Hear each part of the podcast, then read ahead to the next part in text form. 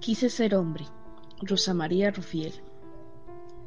Una vez quise ser hombre para casarme con mi hermana, que ya lleva tres divorcios, para amar a mis amigas que en cada relación mueren un poco.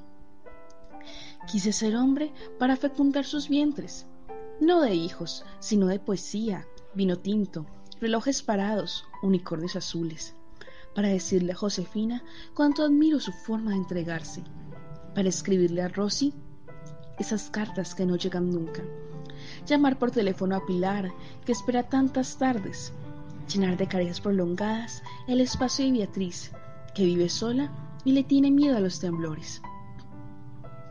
Quise ser hombre para amarlas a todas y no sentir más el frío de sus lágrimas en mi playera, ni mirarlas apagarse, ni presenciar sus funerales en sus ataúdes de 30 años.